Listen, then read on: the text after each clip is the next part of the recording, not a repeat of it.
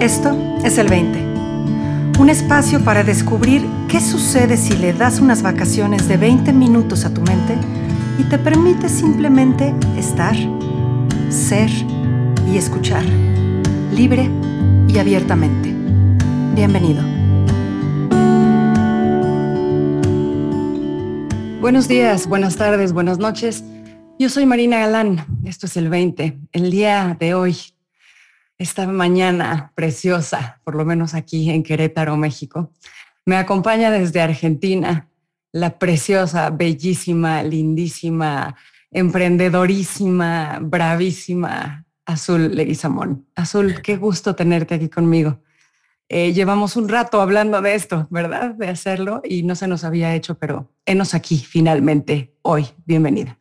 Aquí estamos, un gusto. Estoy muy contenta de estar acá con vos. Y acá también es una mañana hermosa, así que bueno, estamos en sintonía. Gracias. Bendito sea Dios, me da muchísimo gusto, Azul. Azul, ¿qué vamos a explorar el día de hoy? Cuéntame. Hoy, eh, justamente, estaba hace unos minutos diciendo, bueno, a ver qué, qué es lo que viene para explorar. Y estaba buscando que, cuando recordé que no se trataba de buscar, y dije, ahí está, Em, entonces, algo que para mí fue muy importante en todo este entendimiento, en esto de entender que todo es de adentro hacia afuera, es que luego de, tener las primeras revelaciones, creo que a todos nos pasa esto de, bueno, ¿y cómo hago? Quiero, quiero ver más, ver más ahora, ¿cómo me provoco una revelación o, o qué puedo hacer? Y y en el camino fui comprendiendo la verdad de que no se trata de hacer, sino de dejar de hacer. Porque la capacidad de, tener revelaciones, de poder ver algo que nunca vimos antes sobre nuestra experiencia, nuestra vida, nuestras relaciones, esa capacidad de ver algo fresco, ya es innata, viene por naturaleza, viene dada. Entonces, ¿Por qué se trata de dejar de hacer? Porque hay muchas cosas que hacemos, que hago, que hice, que son las que me sacan de mi naturaleza. Como por ejemplo, el ponerle mucha atención a, mis pensamientos. A mí me gusta definir mis pensamientos como películas, porque yo siento que siempre me estoy contando una película, como si fuera Netflix, ¿no? Entonces, cuando yo entiendo que son películas y puedo ser el cine, en lugar de estar viviendo la película, ¿no? Puedo estar en el cine y comiendo palomitas y una película, otra película. Cuando yo puedo tener esa experiencia, la información naturalmente viene, aparece, se revela. Para cuando me olvido de eso, me distraigo y me pongo a analizar la película, a entenderla, a compenetrarme, me pierdo. Me pierdo de quien verdaderamente soy estoy como actuando desde un personaje. Entonces también está esta conexión con el sentido común y la sabiduría popular, porque hay algo que dice em, el que, como parezco Chapulín Colorado con los, eh, con, los dichos, el que menos busca más encuentra, algo así era, ¿no? eh, la unía, ¿viste? Sin mano, busca, encuentra. Bueno, la cuestión es que es real, cuando yo quiero encontrar algo, cuando yo quiero ver algo, lo mejor que puedo hacer es detenerme, es parar de buscar. Y lo que estoy viendo en mi experiencia en estos tiempos es que es para todo. Lo mejor que puedo hacer por mi vida es detenerme, dejar de buscar, de querer solucionar, de alimentar mis películas, de alimentar mis preocupaciones, dejar, parar, parar para ser. Y desde ese ser, millones de cosas suceden, mejores que las que yo me podía haber imaginado, más rápido, diferentes, experiencias completamente inesperadas. Pero justamente, si yo quiero vivir en eso, lo que tengo que hacer es dejar de hacer cosas y ese detenerse, a mí al principio me daba miedo. ¿Qué te daba miedo? El dejar de hacer, el dejar de controlar. ¿Pero por qué? Porque mm, me daba miedo las experiencias que pudiera vivir. Yo para frente iba a pasar algo, bueno, armaba un plan A, plan B, plan C, si pasa esto, yo era muy claro en mí el objetivo de sobrevivir. Okay. Había sido algo que me ayudó en mis primeros años, tenía que ser así, pero luego ya no.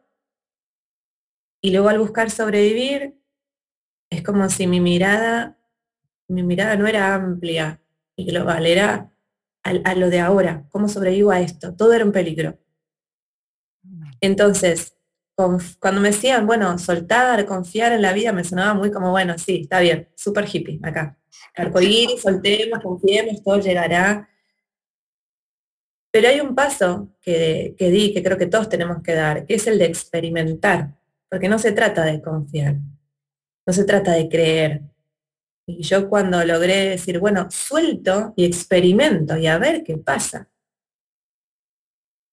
Y cuando empiezas a experimentar, moverte en ese lugar, empiezas a darte cuenta que eso es lo, lo natural, lo real, lo más eficiente, lo más útil. Es soltar. Soltar. Y no es soltar como una declaración frente al mundo. A partir de hoy suelto todo y soy una persona libre. No, es momento a momento. Me, me descubro enganchada a algo, suelto. Me descubro, suelto. Y en la medida que suelto más veces, cada vez es más fácil soltar. Pero también es más fácil soltar porque cada vez es más incómodo sostener. Molesta más como que la, vara medidora de, bueno, esto es molesto no, se, se redujo porque ya es tan cómodo, es tan agradable vivir desde quien somos verdaderamente, confiando en la vida, que cuando no lo hacemos casi que duele. Rápidamente te das cuenta de la molestia. Gracias a Dios, ¿no? Que tenemos este sentir que nos informa momento a momento por dónde vamos. Fíjate, Azul, que em, interesantemente, toda esta semana ha habido exploraciones alrededor de la diferencia entre buscar y explorar y, todo lo que es soltar y por qué soltar, ¿no? Y por qué dejar de hacer. Y una de las, de las frases que ha surgido una y otra y otra vez es esta cita de Albert Einstein, de ningún problema puede ser resuelto desde el mismo estado de conciencia en el que fue creado. Y a mí lo, que me, encanta de, esa cita es la implicación de que los problemas son creados. Y por ende pueden dejar de ser creados. Absolutamente. Absolutamente. Y entonces, el, el realmente darnos cuenta de que el estado natural del ser humano es esa paz, es ese bienestar. Y que nosotros somos los que nos sacamos a nosotros mismos de esa paz, haciendo algo, creando con nuestro pensamiento miedo o preocupación o inseguridad o eh, enojo o lo que sea, ¿no? En términos de emociones, pero bueno, que con nuestro pensamiento empezamos a crear problemas cuando empezamos a, entrar en un desacuerdo con la realidad. Cuando te queda absolutamente claro, que creo que tienes razón, toma tiempo porque tienes que darte el permiso de experimentarlo una y otra y otra y otra vez. Pero una vez que te queda claro, es un momento pivotal en la vida, ¿no? O sea, e, es un punto de inflexión brutal. Y lo que dice es esto de creas el cine, te da una distancia, te da una perspectiva de las cosas súper interesante en la que en la que ya no te lo puedes tomar personal. Ahora, dices, a mí me daba miedo soltar porque era perder el control. Y lo explicaste maravillosamente bien. Yo con lo que me he encontrado esta semana es con muchas personas que, que no quieren soltar por el miedo a entonces no voy a hacer nada. Ah, esa es la otra confusión. Exacto. Háblanos de esa, Azul.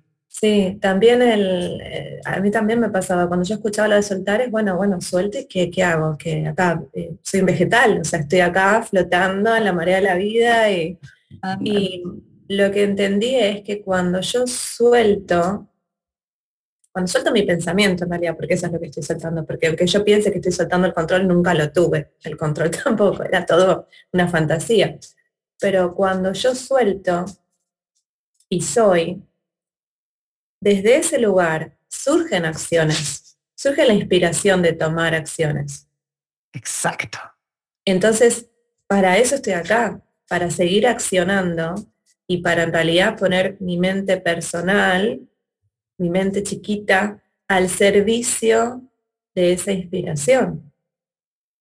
Que las acciones que me, que me pide, que me dicta, que van pasando primero que son para hoy, para ahora, momento a momento. Yo nunca veo el final de, de la secuencia de acciones, siempre veo este pedacito, chiquitito. Pero generalmente, siempre en realidad, produce resultados mucho más grandes de los que yo podría tener armándome un plan y actuando por mi cuenta. Definitivo. Sí, y es como, mira, el otro día estaba hablando con una clienta que trabaja en moda entonces estábamos diciendo, mira, es como mi mente personal es una costurera. Ella te pone el molde, te corta, te hace todo, demás. Ahora, todo este tiempo yo le pedí a mi mente personal que dirija esta compañía, que diseñe, que, que, que, piense en colores, que haga esto, que haga lo otro. Y hizo lo que pudo. Tiene un nivel de estrés increíble.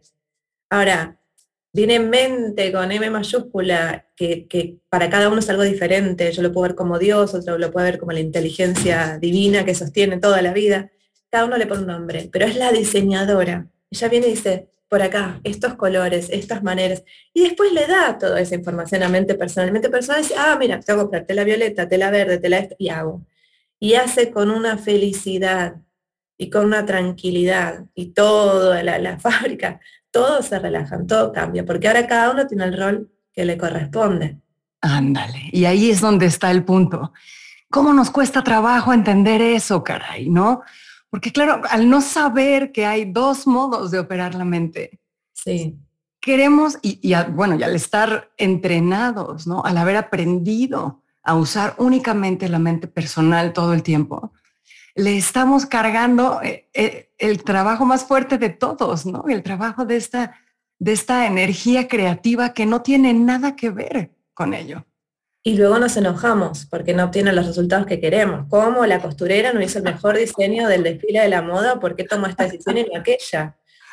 Em, el tema es que esto es un cambio de paradigma muy fuerte, porque eh, fuimos entrenados para confiar en nuestra mente personal, fuimos entrenados para preocuparnos, para organizar cosas, para hacer que las cosas pasen y cuando das el salto y cambias de paradigma, seguís teniendo una sociedad alrededor que, a las que le empiezan a parecer locas tus decisiones. ¿Cómo que mañana verás lo que tenés que hacer? No, tenés que tener un plan acá 90 días. Un plan al año. ¿Qué, va a hacer tú en 5 años? Entonces es bastante transgresor. Lo sigue siendo. Completamente. Ahora, alrededor de esto de no voy a hacer nada, me voy a convertir en un vegetal observando la vida nada más, ¿no? Es tan evidente verlo en los, en los niños chiquitos, azul, ¿no? O sea, los niños chiquitos no tienen un plan, ¿no? Los bebés no están pensando a 90 días. Sí. Están nada más observando, están nada más dejando ser y sin embargo, no dejan de hacer, ¿no? No te voy a decir 24/7 hay esta inspiración a un movimiento natural de creación, pero definitivamente hay, hay, hay, este movimiento, ¿no? Hay un, tengo esta inspiración, me muevo, hago, creo y regreso. Y regreso otra vez a la acción y descanso, ¿no? Entonces se convierte en un baile natural en el que no está este, esta presión a la costurera 24/7 de, órale, tú puedes, no sé qué y dices, ¿no? Nos, hemos aprendido a, nada más confiar en ella, pero hemos aprendido a depender completamente de ella. Sí, exactamente, a pedirle todo y a que todo sea su responsabilidad y a que nos muestre la solución.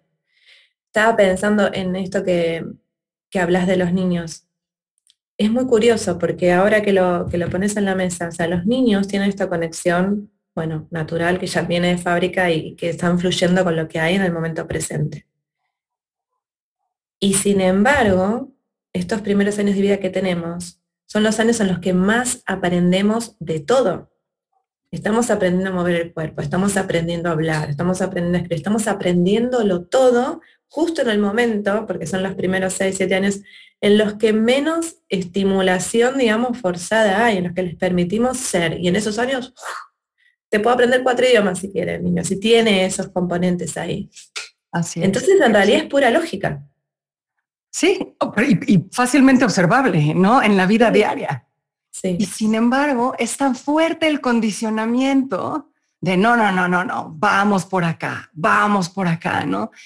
Y, y, y lo reconoces el condicionamiento viniendo desde los padres, pero a mí se me hace que sobre todo, Azul, esa dependencia absoluta de la mente personal viene desde los sistemas educativos. Sí, absolutamente. Porque ahí, ahí no nada más es, no se te permite usar ¿no? la, la mente abierta, la mente creativa, sino que eres juzgado en todo momento a partir del rendimiento y el performance de tu mente personal. Sí, y eso te marca mucho, porque mm, lamentablemente el sistema educativo global es así, en algunos países es diferente y ahora se están haciendo modificaciones y hay nuevas formas de enseñar, pero desde muy chiquitos vimos que, bueno, esto es lo que tenés que saber, que es lo que digo yo, tenés que repetírmelo así, eso solamente se puede hacer con la mente personal, y de acuerdo a esto te evalúo y te coloco en un sitio. Entonces también tengo esa presión de que como niño, bueno, quiero estar en un lugar en que me evalúe y esté en un buen lugar, después que me digan que bien en casa y que todo bien y que me refuercen eso. Inocentemente pensábamos que esa era la manera de em, avanzar en la vida. Ahora que vemos otras cosas, tenemos más posibilidades. Y así como dices, ¿no? En esos primeros años, eh, todos estamos libres, ¿no? Y todos estamos aprendiendo y todos estamos absorbiendo me da la impresión de que entonces después, en esos años, en esos primeros años de educación escolar en los que viene todo este indoctrinamiento, es justamente la etapa en la que estamos aprendiendo a valorarnos en relación al otro. Sí, porque estamos intentando encajar, ver quiénes somos, si somos el inteligente de la clase, el que le va bien, el que no, es, es mucha, mucha, mucha presión. Exacto, y todo el juicio viene de ahí, todo el juicio de tu valor viene de ahí. Entonces es, es aterrador a esa edad tener que ponerte a, depender de la mente personal, nada más para encontrar cuál es tu valor en el mundo. O desde esta perspectiva, ahorita a toro pasado azul, aterrador, ¿no?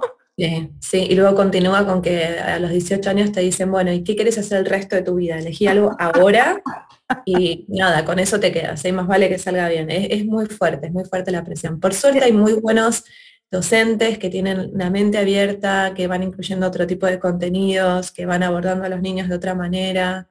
Mira, hace poco eh, mi niño va al jardín. Le mandaron un cuento eh, para que lea, que nos mandaron el video y todo, que era Los tres principios. Se ah, llama, mi mamá a veces tiene tormentas en la cabeza. Entonces el cuento nos va contando, bueno, cuando mamá tiene tormentas, bueno, eh, no se aguanta que no te termines el último bocado del plato. Todo es como tenso. Y, mm, y, después cuando mamá tiene el sol, cuando mamá tiene arcoíris, cuando mamá tiene a veces lluvia y está triste. Y en realidad nos va mostrando todos los estados anímicos y cómo nos cambia la forma de actuar. Y luego lo trasladan a los niños. Bueno, nosotros también tenemos tormenta, tenemos esto, lo otro. Y a mí me pasó que el otro día yo estaba así como, tensa y viene mi niña y me dice, mamá, ¿tenés tormenta en la cabeza? Ay, cosa linda. Entonces hay nuevas cosas que estamos sumando y es poder sumarnos cosas nuevas a nosotros como adultos también. No es que, bueno, ya pasan por el sistema educativo, ya está. No, hay una oportunidad, dar el salto, confiar, pero experimentar. Y entender que si nos damos ese paso para atrás, que si nos permitimos esa danza natural de Ah, no, yo nada más tengo que actuar cuando, cuando ese actuar es evidente por sí mismo, cuando es absoluto, cuando hay un movimiento natural hacia eso. De manera natural encontramos un, voy a poner unas enormes comillas en esto, ese tiempo de ocio, porque no es de ocio, ¿no? Es, es un tiempo de mucha creación, de, mucho recabar información, de mucho irse llenando y por ende de mucha presencia en el mundo. Azul, estás absolutamente presente, integrando todo lo que hay hasta que toda esa integración, ¡pum!, hace que algo nazca en ti y entonces tienes esa, esa energía y ese poder de ir hacia adelante y crearlo en el mundo. Y cuando algo nace en ti, no es que vamos a escuchar las fanfarrias, ni va a salir un rayo de sol. O sea, nace en ti con naturalidad que a veces hasta te das cuenta después lo que iniciaste. porque te sale fluido, natural, como el siguiente paso, orgánicamente. Exacto, lo que dices, que no tienes todo el plan a 90 días, nada más ves el siguiente paso. Y el siguiente paso. Y no tienes idea dónde te van a llevar esos pasos. Cuando te das cuenta, miras para atrás y la vida ha sido tu cómplice mayor en crear algo que no podías haber creado tú solo. Me encanta. La vida como cómplice mayor. Azul, ¿cuál es la invitación que quisieras hacerles a todas las personas que nos están escuchando el día de hoy desde, desde esa eh, increíble, profunda y bellísima certeza con la que estás hablando? Porque ustedes no la están viendo, pero yo sí. Y, y es como si estuviera viendo un rayo de luz con esta bellísima certeza desde la que estás hablando. ¿Cuál es la invitación? La invitación es a experimentar, no a creer, experimenten. Pruébenlo, vívanlo y eso es más que suficiente. Eso. Para esperar realmente. No es creer, es lanzarse, como tirarse a la pileta. Tírense a la pileta. Venga, la suficiente curiosidad para lanzarse a la pileta, para experimentar. Genial. Azul, muchísimas, muchísimas gracias por estar aquí, por acompañarnos y por ser tú también una gran, gran cómplice en este, en este ejercicio de co-creación con la vida. Muchísimas gracias, Marina. Un placer estar acá. Gracias por todo. Hasta pronto.